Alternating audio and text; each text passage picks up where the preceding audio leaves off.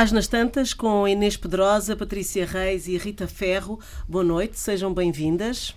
Olá, Fernanda. Bom ver-te. Olá, e já a pensar nas férias, ou para quem está de férias, uh, sugestões não vão faltar neste programa de hoje, mas eu começava por, por querer saber uh, se vocês, nas, uh, nas vossas férias, quando saem de casa e vão para algum sítio turístico, se leem mais ou escrevem mais? Eu, ah, eu posso responder já. Não. Eu leio sempre mais porque eu não escrevo fora de casa. Tenho esta limitação. Não escreves fora de casa? Não. Que engraçado. Habituei-me no computador fixo, com ecrã enorme, não sei o quê, portanto não me É um ambiente propício para a escrita. Não me dou com portáteis e, portanto, só escrevo em casa. Nem pequenos uh, apontamentos, nem nada? Eu nunca escrevo não. apontamentos. Não? Não, não faço ah, apontamentos. Okay. Nunca tiro notas. Não, a ah. Inês é que anda sempre com, com um caderninho, uma vez disse-me, eu ando sempre com um caderno, não vá, não vá nascer-me um romance, que é uma frase linda dela, mas ela disse-me isto pai há 20 anos. Portanto... E tem toda a razão, porque às vezes há ideias que a gente não acha é? brilhantes e no dia seguinte quer convocar e não, e não encontra. E levo sempre, exageradamente, livros com umas expectativas ótimas, levo tipo 9 e 10 livros uhum. para férias, e se ler um e meio é uma sorte. Uhum. Há sempre distrações. 15 dias, sim, a praia mandem tudo, não é? A praia e... é bom para ler. Não, eu não gosto não? de ler na praia. Ai, Já contei aqui que o Nuno Judice está sempre ao lado, a ler, a ler, a ler, a ler, mas também não, não atende a mais nada. É como se fosse estar ali numa ilha. E até tenho um bocadinho de pena da mulher dele, se quiseres. Ah, não, não, tenhas, não tenhas.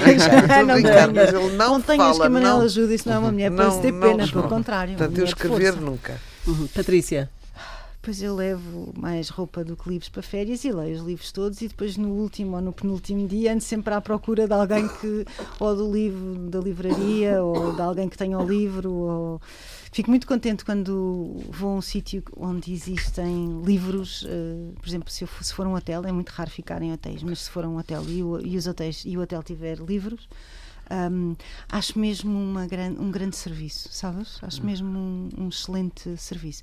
E muitas vezes deixo livros nesses hotéis onde não há livros, não é? uhum. ou em outros sítios. Eu tive recentemente em São Tomé. Recentemente, recentemente uma ova que foi na Páscoa, portanto já nem me lembro qualquer dia, mas deixei lá uma série de livros. Um, porque, olha, porque já não os vou ler, porque gostei muito de os ler. A ideia e de se, a, e se é eles circularem e fizerem alguém tão feliz quanto me fizeram a mim, pois melhor, porque há sempre uns melhores que outros, não é? Um, mas, mas é bom é bom ir de férias e ter esse consolo, porque repara, se tu tiveres um livro, nunca estás sozinho. Não, é? tens sempre este bilhete de viagem que o livro te, te Não há o vazio, não é? De repente vazio, pode acontecer. Não tá? há solidão, não há tédio, não há nada vais-me dizer, ah, está bem, mas não é todos os livros que são empolgantes ao ponto de te distraírem de, de tudo. Pois não, mas se o livro que tu pegaste não é, não é tão empolgante assim, há outro ao lado, não é? Pronto. Um, pelo menos para ti que levas vários. Eu levo, eu levo vários, mas. Mas em relação à escrita? Eu escrevo em qualquer lado. Eu escrevo em qualquer lado. Uh, quer dizer, não escrevo na praia. Uhum. Mas, uh, Ainda não aconteceu, não é? Não, não, não, na praia não. Mas, se tiver, mas escrever num quarto de hotel, num, em casa de alguém. Uh, nós, nós vamos muito para o Meco e eu escrevo muito no Meco, uh, mesmo muito.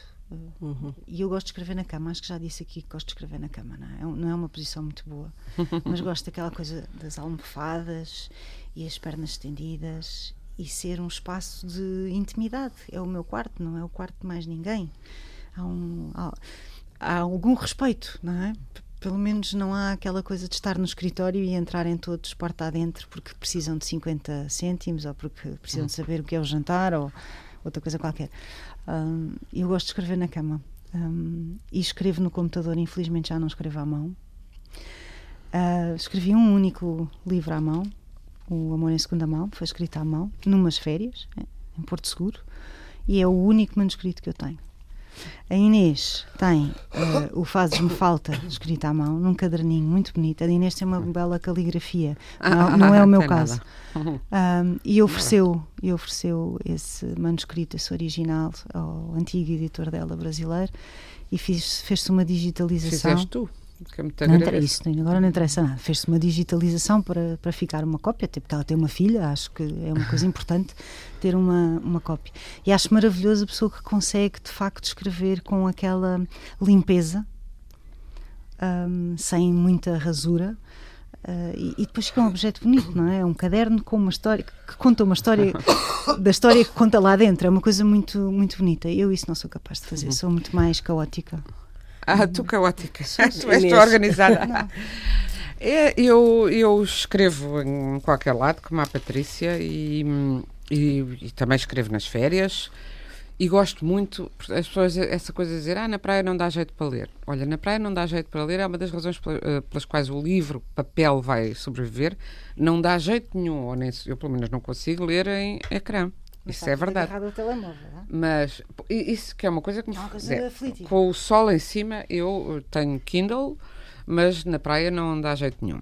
E além disso, pode molhar-se, etc. Mas os livros, uh, o chato dos, dos, livros na praia, é que depois eu passo muito tempo a sacudi-los que vêm com areia para casa, mas acho até bonito e, e estraga às vezes um bocadinho.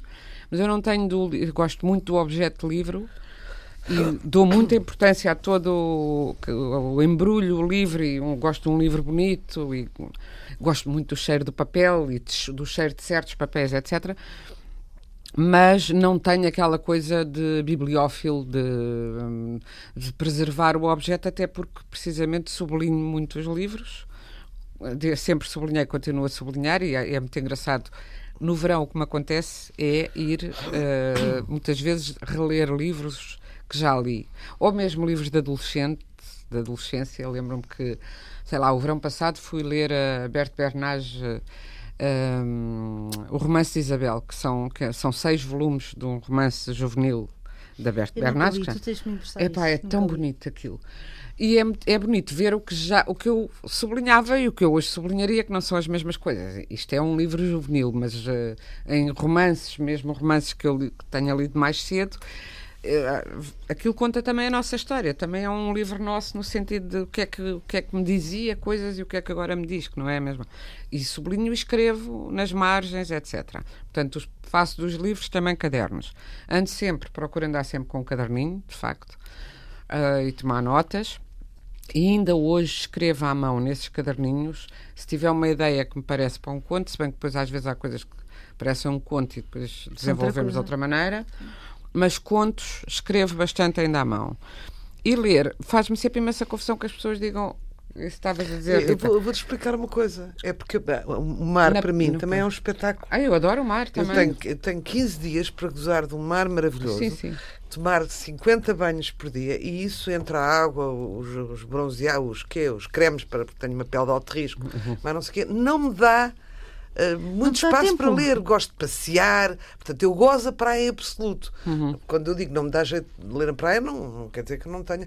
Até, até costumo ir para uma cobata daquelas que têm cadeiras uhum. e, portanto, teria imensa. Quando ficas a secar, condições... não gostas? Eu adoro ler com o ruído do mar. Quando fica a secar, com... adoro dormir. Como não tenho uhum. para estar ao sol, que se adormecer fico um bocadinho mais do que eu costumo. e sempre me cai. Mas é só por isso. É. Nos hotéis, por exemplo, adoro ler, não é? E gosto mas muito na praia, de areia, não. E em sítios, eh, também não vou muito, mas sítios incaracterísticos, até porque lá está, eh, normalmente, isso é um destino ainda, infelizmente, muito feminino. Achei graça a Patrícia dizer no quarto ninguém me vai chatear. às vezes, às vezes batem à, quarta, à porta do ah, quarto. Batem, batem. A mim batem-me à porta do quarto, batem-me à porta da casa de banho, batem-me à porta de todo lado. Não, batem, é que eu da casa de banho e do escritório do entram. Ah. O problema também do quarto é esse. É, exatamente, e também. Mas, eh, mas é um espaço. Se a pessoa puder estar sozinha num quarto de hotel, é também para o ideal, bom. para mim é, é. é, é o melhor. Mas uh, pegando nas palavras uh, da Inês sobre o revisitar alguns livros, não é? Uh, Rita também sente a mesma coisa ou não? De, de que é uma altura boa para reler uhum. livros, não digo da, da juventude, Eu não mas, tenho essas especificidades. Que, não. Não, não, não sinto Ou isso. novidades. Agora, ou é uma altura para ler novidades? Eu não tenho, para... A sazonalidade e os livros para mim não têm qualquer ligação. Uhum. Nada. Nas, nós vamos agora recomendar livros de verão, porque são as, as pérolas que temos para dar aos ouvintes, mas mas para mim não, isso não existe. Fiz livros de inverno, livros de verão, livros com calor, livros de, não é? Até porque o fuso depende, não é? Do, no mundo e então. Uh, Hum. Bastava viajar para isso ficar tudo trocado. Para mim não, não, não, não, não, dá. Mas agora sobre a caligrafia, que é uma coisa que também de que depende a escrita e a compreensão. Hum, eu tenho imensa pena de não ter a tirar notas uma escrita hum, clara e pronto, e livre acesso, porque uma das coisas que eu gosto do meu pai, que tinha uma letra difícil, mas eu acabei por aprender a letra dele, e, mas as notas à margem, que era o que eu achava mais interessante, ir reler os livros que ele tinha lido por causa das notas à margem, em que ele fazia perguntas pá, filosóficas sobre determinada expressão, isto e aquilo.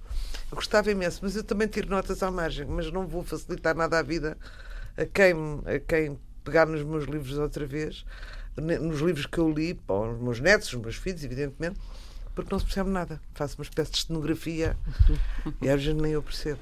Patrícia, e, e, os livros que dizias que levavas, que são muitos, para férias, Olha, uh, também que são que tipo de livros? É os que levo. não conseguiste ler, os livros que já leste e que queres voltar? Não é? Não é assim, há um eu sentido... sou uma adepta uh, ferranha, quase uh, obsessiva das releituras. A Rita traz aqui, isto vai ser uma coisa triste agora para a Rita. A Rita traz aqui para recomendar um livro que eu já que eu li e sobre o qual falei pai, há três ou quatro semanas aqui no programa, que é O Fim da Solidão. Uhum. E é um livro que eu tenho a certeza absoluta que vou reler novamente Gostaste? este verão. Gostei muito, fartei-me de chorar, não, não, não me digas nada. Calhou-me num daqueles dias, sabes? Daqueles dias em que. Pronto. E é um livro belíssimo. É um livro belíssimo.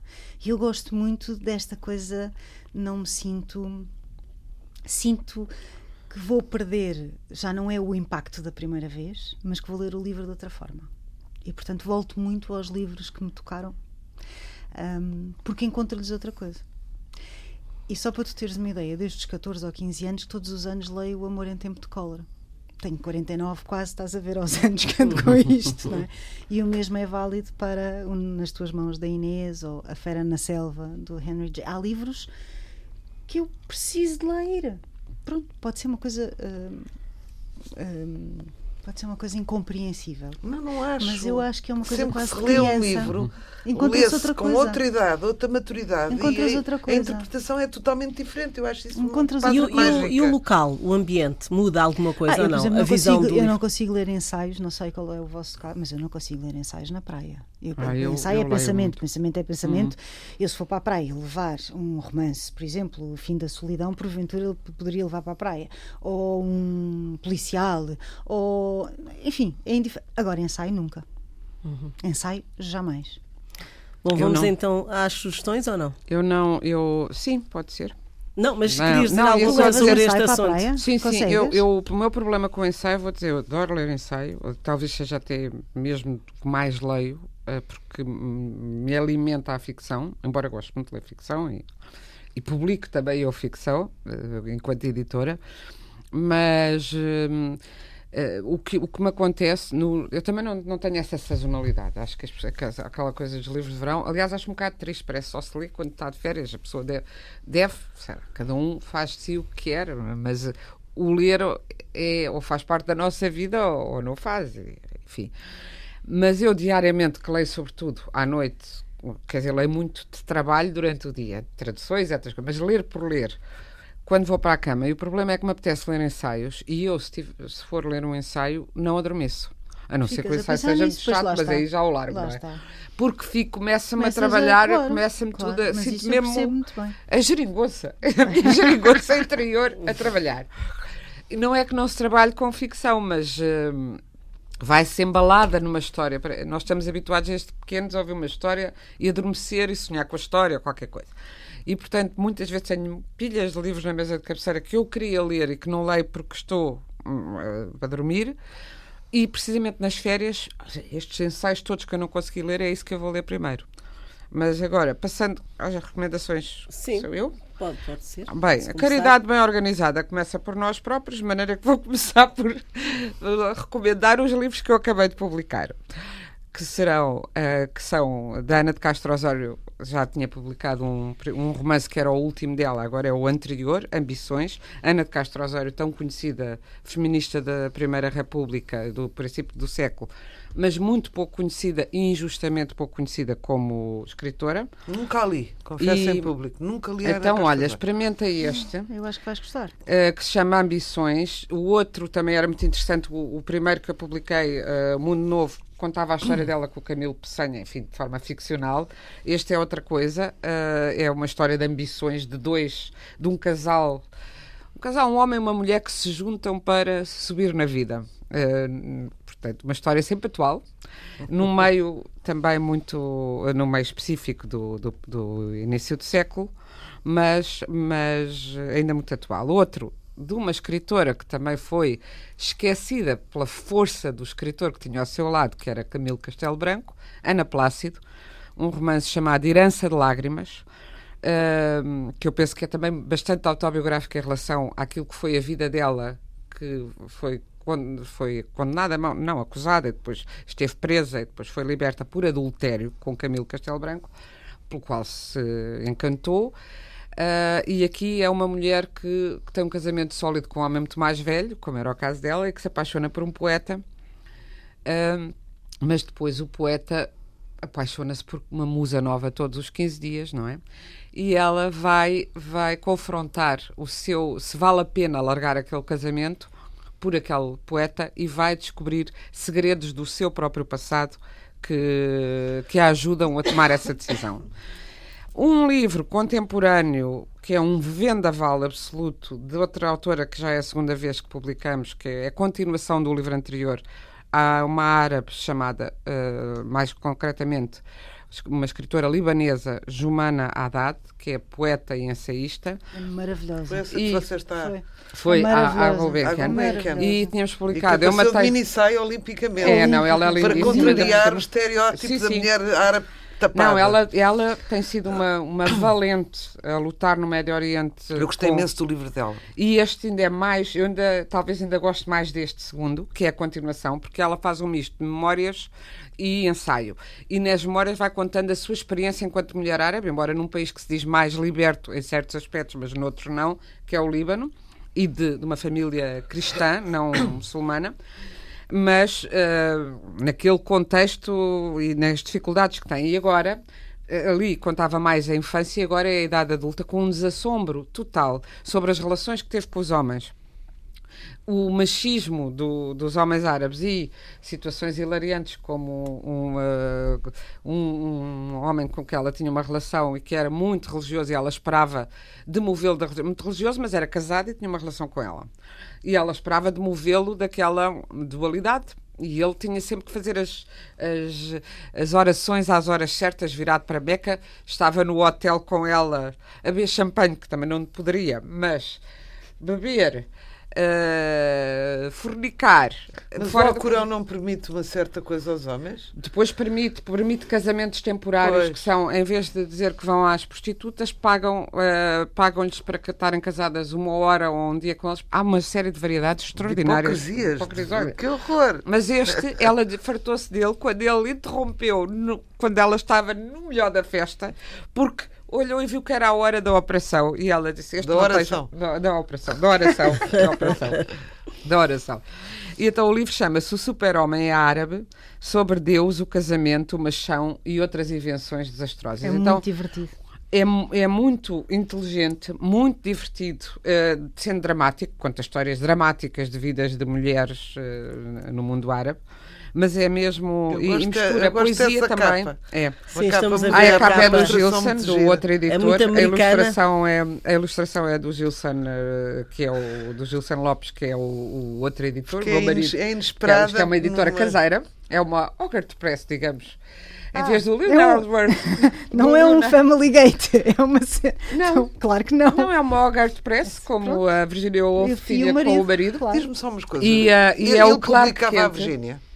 Ele publicava a Virgínia. A August Press, que aliás inspirou o colégio Hogwarts, uh, da, Hogwarts na, da, J.K. Rowling. Rowling. Era a editora que tinha. A Virginia Woolf fez uma editora com o marido, Isso. que publicava-se a si própria e publicava os amigos, basicamente. Mas ela também publicou noutros. Ela, enquanto foi viva, publicou-se ela mesma. Sempre. Eu acho que sempre. Ia jurar que sempre, porque eu lembro-me dela estar a, a, a, falar nos diários de, da preparação da edição, publicou muitos outros e também não publicou muitos, não publicou outros, como o Ulisses do Joyce. Aproveito para dizer que nós recebemos há um, já há um tempo, mas agora que veio a, a foi-se um, um e-mail de uma senhora que estava um bocadinho decepcionada por causa de nós não gostarmos ou não quando falámos dos livros que não acabámos ou que não conseguimos ler todos uh, mencionámos Ulisses e agradeço a Fernanda Félix que nos mandou um, um, vídeo muito, muito engraçado e muito bem feito sobre porque é que o Ulisses é bom. Mas nós aqui não dissemos que não era bom. Que, pelo menos eu acho que ninguém duvida. Eu, aliás, digo sempre: há a nota técnica, a nota artística e depois há o gosto pessoal. Coisa que hoje a maior parte da crítica literária parece não, não, não saber ver, que não se pode Quer dizer, não se pode dizer de um escritor que é bom, que não presta, só porque nós não gostamos das ideias ou da forma de escrita. Pode-se simpatizar ou não, mas. Ou porque uh, gostamos também, não é? Porque há um nível técnico das coisas. Portanto, o Saramago é indubitavelmente um bom escritor, o Jorge Luís Borges, a Virginia Woolf. Independentemente de gostarmos não, mais ou não ideias dele, ou das ideias. E no caso do Joyce, foi eu que eu lhe disse, eu, eu simplesmente por um lado, tenho um bocadinho a opinião, bem sei que era um bocado preconceituosa, da Virginia Woolf, que dizia que o livro era uma tal, um tal fogo de artifício de uh, efeitos estilísticos, também tinha esse. Era um livro modernista, queria inovar, queria mostrar as possibilidades da língua, mas ela diz que é um tipo a exibir-se, que era um livro muito exibido. Bem, ela acabou por não, não publicar o, o Ulisses embora ela também tenha feito o seu exibicionismo modernista noutros livros que a mim, pessoalmente, me dizem mal, mais, não, não desdizendo que os deles uh, também, que, que o Ulisses ela, é uma obra era um bocadinho ciumenta também. Ela era ela muito Nós sabemos. Com a Catherine Mansfield era a mesma Que eu coisa. acho que ela publicou, mas depois tinha inveja, tinha inveja da facilidade com da que ela facilidade falava, com que ela escrevia e tal. E ainda, para falar dos livros que acabei de publicar, uh, Sucessos de Madame de Seneterre, que é por ela, que é um romance cujo é muito muito muito interessante do século XVIII uh, de, de, com tradução do Filinto Elísio que faz 200 anos este ano e portanto é uma homenagem a Filinto Elísio um romance francês de Joseph Fiavet que é muito muito uh, também muito característico da época mas que é uma história mirabolante entusiasmantíssima e nós andamos nesse processo de, por um lado, dar a ouvir vozes que aqui não se ouvem, como é o caso da, desta uh, poeta e ensaísta libanesa, e por outro, recuperar pérolas esquecidas da nossa literatura ou da nossa tradução, ou de, enfim. E além disso, eu, eu recomendaria, eu recomendo sempre uh, essa coisa de voltar, voltar ou, ou, ou, começar, porque muita gente diz, ah, vou reler a Guerra e Paz. Mas quem é que realmente releu? Se nós todos, nós todos também, se calhar, começámos a dizer que tínhamos lido a Guerra e Paz quando não tínhamos. Eu, pessoalmente, achava que tinha lido, tinha lido a Verbo Juvenil, aquela, aquela versão mais curta, como e tinha visto o filme. Mas são livros a que vale sempre a pena os, os grandes clássicos. Eu sugeriria o Cervantes, sempre, porque é muito divertido. Uh, e tem capítulos curtos, dá para ler um bocadinho na praia ou nos intervalos, é, é muito grande. O Dom Quixote, o Dom Quixote, o grande Dom Quixote. E este ano, dado que, dado que, dado que disse no princípio do ano que vamos fazer um esforço para ler livros de mulheres, gostaria de, de recomendar particularmente uh, dois livros. Uh, um que acabei de ler agora há pouco tempo, uh, que é da Jaimília Pereira da Almeida, Pintado com o Pé, e é um livro de ensaios de textos dispersos, tipo crónicas, e depois tem uma parte mais pessoal e outra mais académica, sendo que o que me parece particularmente interessante é o modo como ela liga o pessoal com o erudito, digamos, ou com o estudo. Todo o estudo parte de uma base muito pessoal que ela uh, tenta, sobre a qual ela tenta ter uma distância crítica e tornar mais universal. Uh, tem uma o que crónica... é, essa metáfora do pintado com o pé? Pintado com o pé, provavelmente porque são, são ela explica aqui uh, não, é porque, a capa é toda tem. Viu um postal. O ouvinte não está a ver, viu mas é postal é, tem pés. Tem pés. É, viu num postal. Eu mais pensei escuros. que era porque eram. Eu olhei e pensei, isto é porque são testes assim ao caso. É o que daria para. Mas ela diz que é, alguns diz que é porque viu num postal pintado com o pé, gosta muito da ideia do postal e do que se, de um postal que já vem com uma imagem feita e à qual nós acrescentamos o nosso olhar e é mais por aí.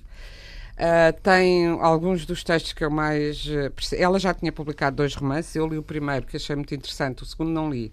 Uh, Esse Cabelo, que é a história de uma mulher, uma mulher negra uh, com o, o, cabelo e como domar o cabelo e se tem que domar o cabelo para corresponder à sociedade ou não. Isso tem a ver com a identidade. Com a é? identidade, etc. Aqui tem uma crónica hilariante quando o irmão, com 5 anos, chegou a casa e lhe disse: Olha lá, tu és preta e nunca me disseste porque alguém na escola disse ao irmão dela que a irmã era preta.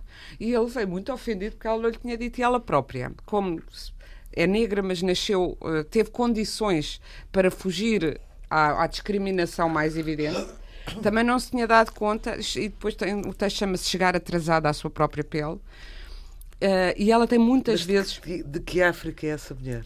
Uh, eu, ela Angola. é portuguesa, Angola. Na, nascida em Angola, exatamente, okay. mas cresceu em Portugal. Uh, e tem outros, tem um texto sobre o que é ser uma mulher negra, se existe a mulher negra, como nós dizemos também, existem as mulheres, diz-se com tanta facilidade, as mulheres querem isto, as mulheres querem aquilo. Claro que querem direitos iguais aos homens, mas não se fala dos homens como um pacote da mesma maneira que as mulheres. E dentro das mulheres, as mulheres negras. Será igual a mulher negra que tem um doutoramento, como é o caso da Jamília, ou a que limpa escadas? Tiveram com certeza passaram alguns por experiências de uh, marginalização, como passam as mulheres, diferentes das que passam os homens, que todos passarão por experiências bélicas, de, de cariz diferente, não é? Mas, enfim, à parte das questões, até parece que o livro não é só sobre, nem essencialmente sobre questões étnicas ou de identidade. Uhum é muito sobre aquilo que. de identidade no sentido ético, mas é muito sobre aquilo que nos constrói, também sobre a leitura, o que é que é gostar de um autor, ler um autor, a que ponto sabermos tornar-nos especialistas nos. Uh, ela tem muito, aliás, tem um ensaio grande sobre o amadorismo o ser amador e o passar a ser especialista, o que se ganha e perde, é muito desafiante, muito interessante. O outro e, tem que ser um bocadinho mais rápido, pronto, senão... Pronto, não, não, eu tô, e, ia sugerir, faz agora, faria agora se fosse viva uh, 100 anos, a 15 de julho, a grande Iris Murdoch, é uma grande escritora que, olha, uma das que poderia ter ganho o prémio Nobel, Nobel e não, e não Nobel, ganhou. Nobel. Nobel, Nobel. prémio Nobel, ai, ai, ai, não, E eu sugeriria, por exemplo, o Sino. Eu gosto muito de dois romances dela. Um é o, um é o Sino, o outro é a Máquina. Estão ambos publicados na Relógio d'Água, como aliás a de Jamília também. Relógio d'Água é aqui falamos muito, mas de facto publica muitas mulheres e muitas mulheres muito interessantes.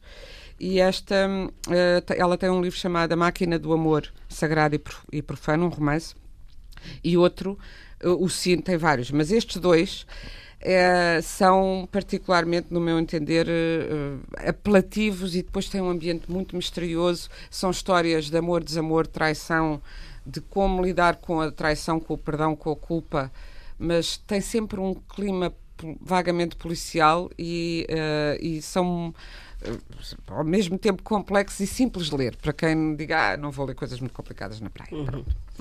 Rita. Hum, olha, este O Fim da Solidão ouvi pela primeira vez na boca da, da Patrícia. Patrícia e, e bem. reptou-me numa, numa um catálogo que estava, que estava a consultar. Um, porque isto para mim continua a ser central na vida, que é a infância. Um, e a certa altura, este alemão que escreve este livro chamado Benedict Wells diz: Uma infância difícil é como um inimigo invisível nunca se sabe quando nos vai atingir. Nós achamos temos sempre a ideia que é na adolescência que vem tudo, não é? Mas às vezes não é. E, por exemplo, a mim estava a acontecer agora com 60 anos. E... A descoberta re, re, não, um, re, não é as histórias das fake, fake memories. Hum. Eu conto esta história. Eu acho, ou persuadi-me que tive uma infância felicíssima. ok? e que era gira, linda, loira de olhos azuis e não sei o quê, até o dia e eras? em que, e era isso tudo, mas até o dia que vi uma, uma fotografia minha da escola primária e eu representava exatamente uh, uh, uh, o imaginário da criança refugiada, esfomeada, suja e piolhosa. E eu fiquei a olhar para aquela fotografia que estava ao lado de uma árvore de Natal e de repente deu-me vontade de chorar. Disse, mas eu inventei a minha própria personagem. Mas porque claro que nós temos o olhar triste? Triste, desajustado, uhum. uh, sozinho, solitário. Pronto.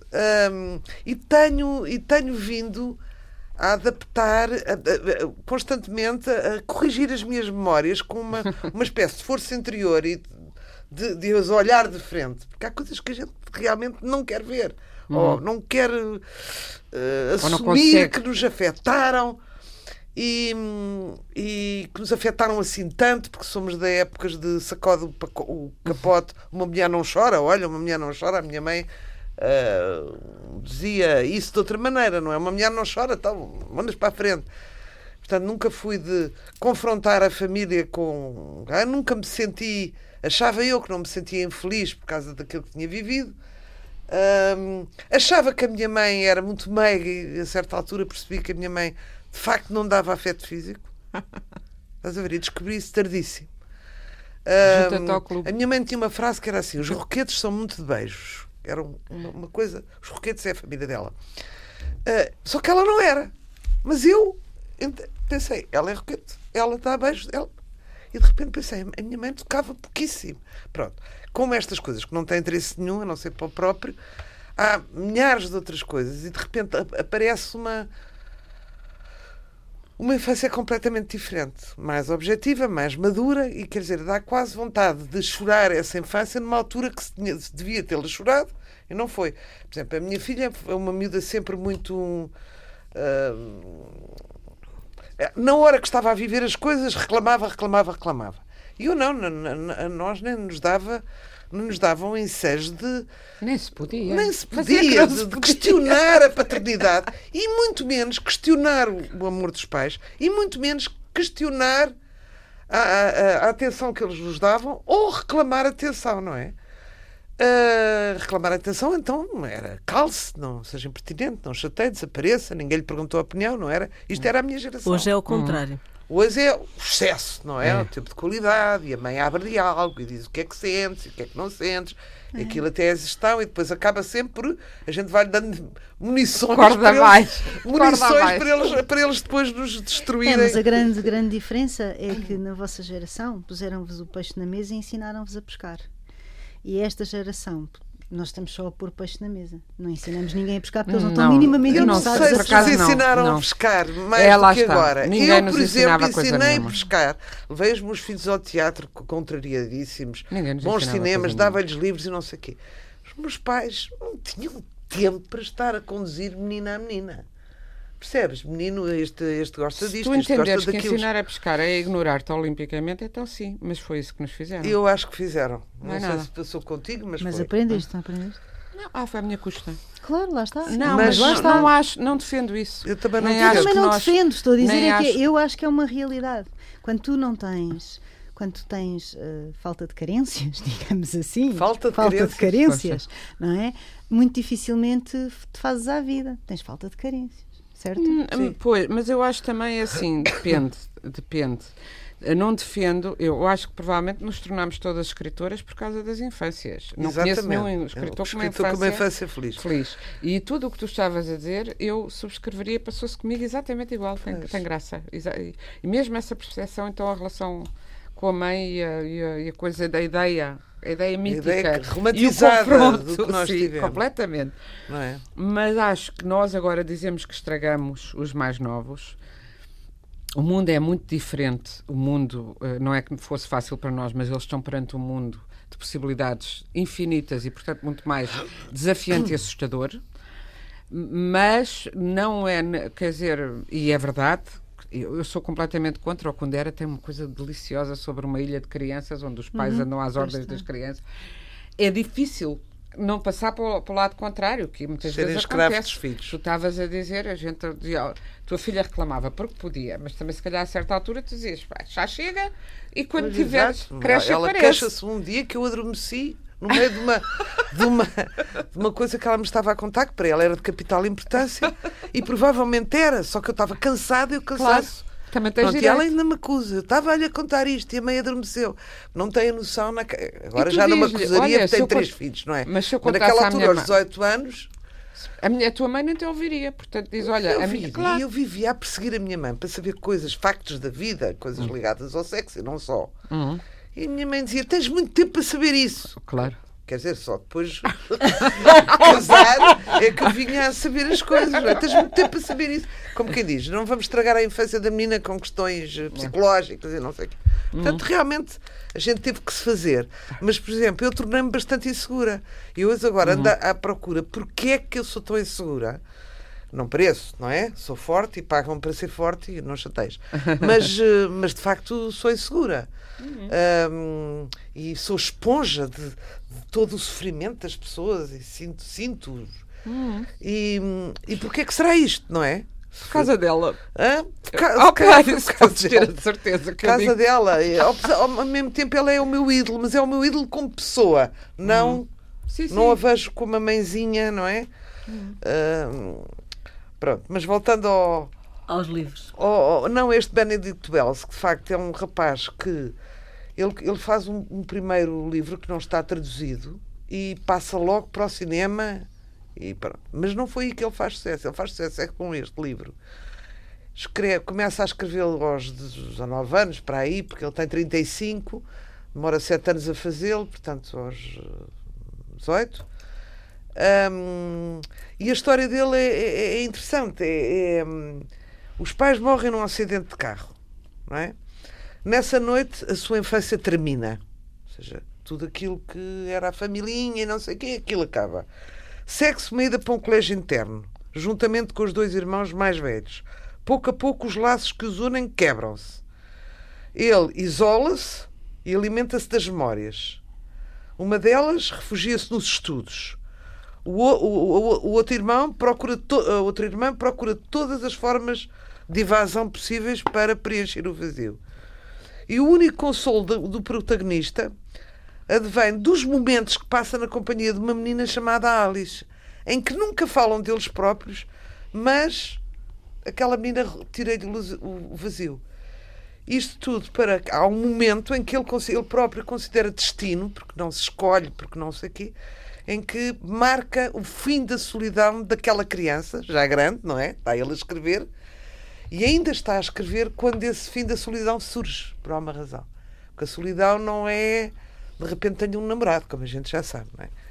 Há uma frase linda que eu cito e recito e que já não sei de quem é, porque eu faço isto, estas maldades, que é deito fora o autor e fico e, e, e abicho as histórias, que é nunca mais aceitarei viver com alguém, nunca mais trocarei a minha solidão, solidão por alguém que não me faça companhia.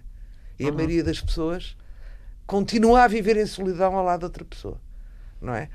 Isto também eu só aprendi agora depois dos 60 anos. Uhum. Isto é uma aprendizagem. É, o bonito da vida realmente é que a gente acaba a vida a pensar nestas coisas que não pensa, não tem tempo, porque as prioridades eram outras. Pronto.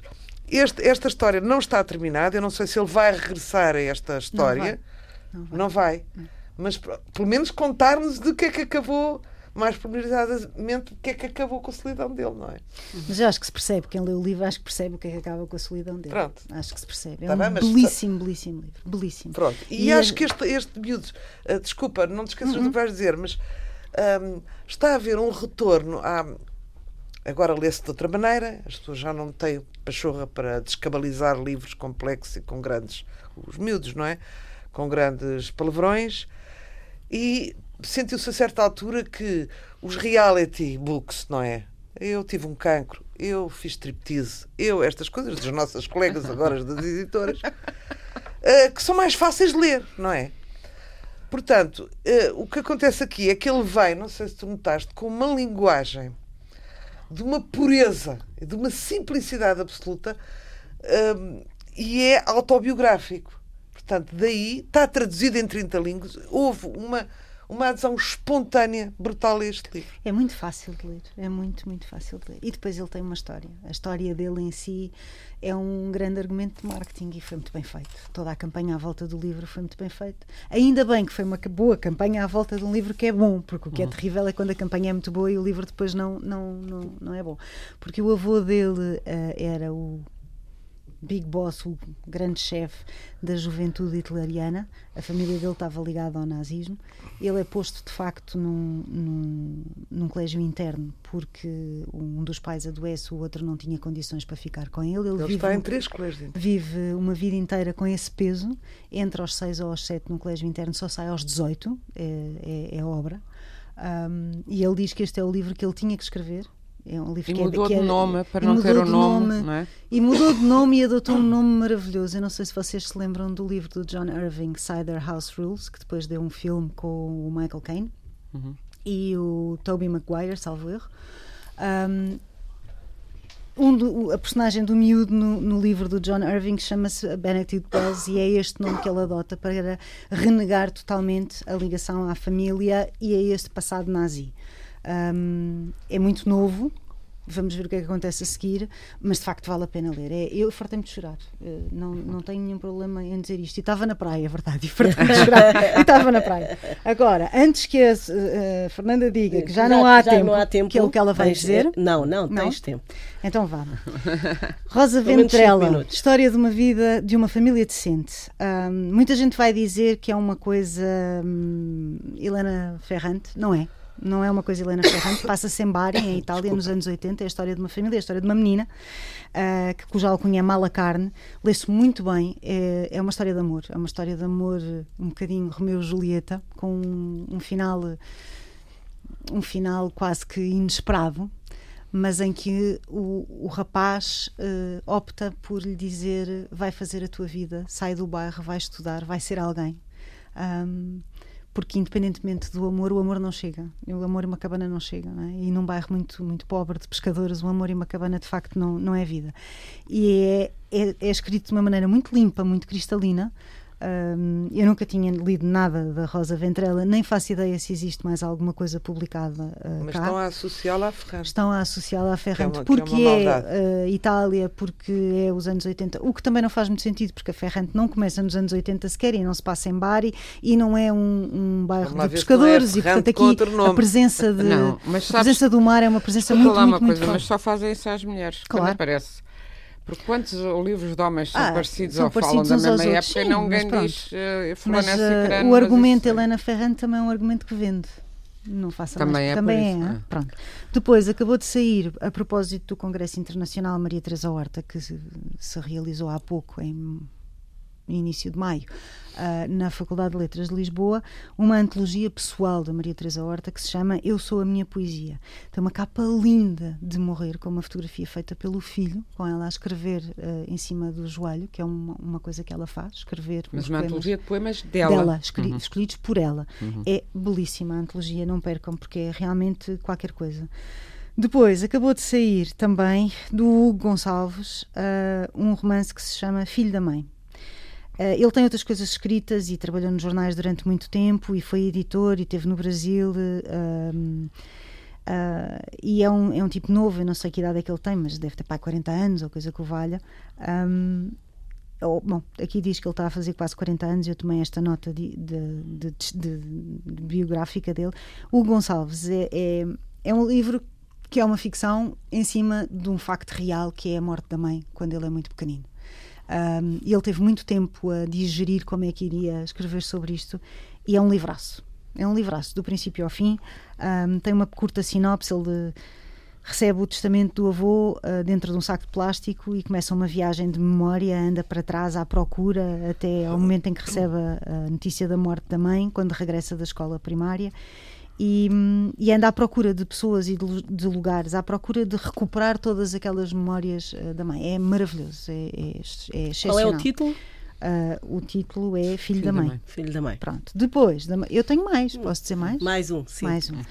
Mafalda Veiga, canções com imagens da Ana Vidigal, acabou de sair na Assírio Alvim e chama-se Arrumei as Gavetas e Cuidei do Meu Jardim. É um belíssimo livro. A Mafalda Veiga tem canções muito bonitas, mas se nós podemos dizer que o Bob Dylan é poeta, então também podemos dizer que a Mafalda Veiga é uma poetisa. E este livro, e Arrumei as Gavetas e Cuidei do Meu Jardim, é um magnífico livro, mesmo.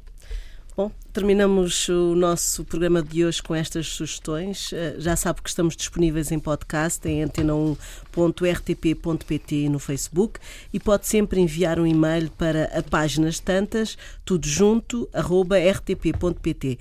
Esta emissão conduzida por Fernando Almeida teve o apoio técnico de Guilherme Marques. Boa noite.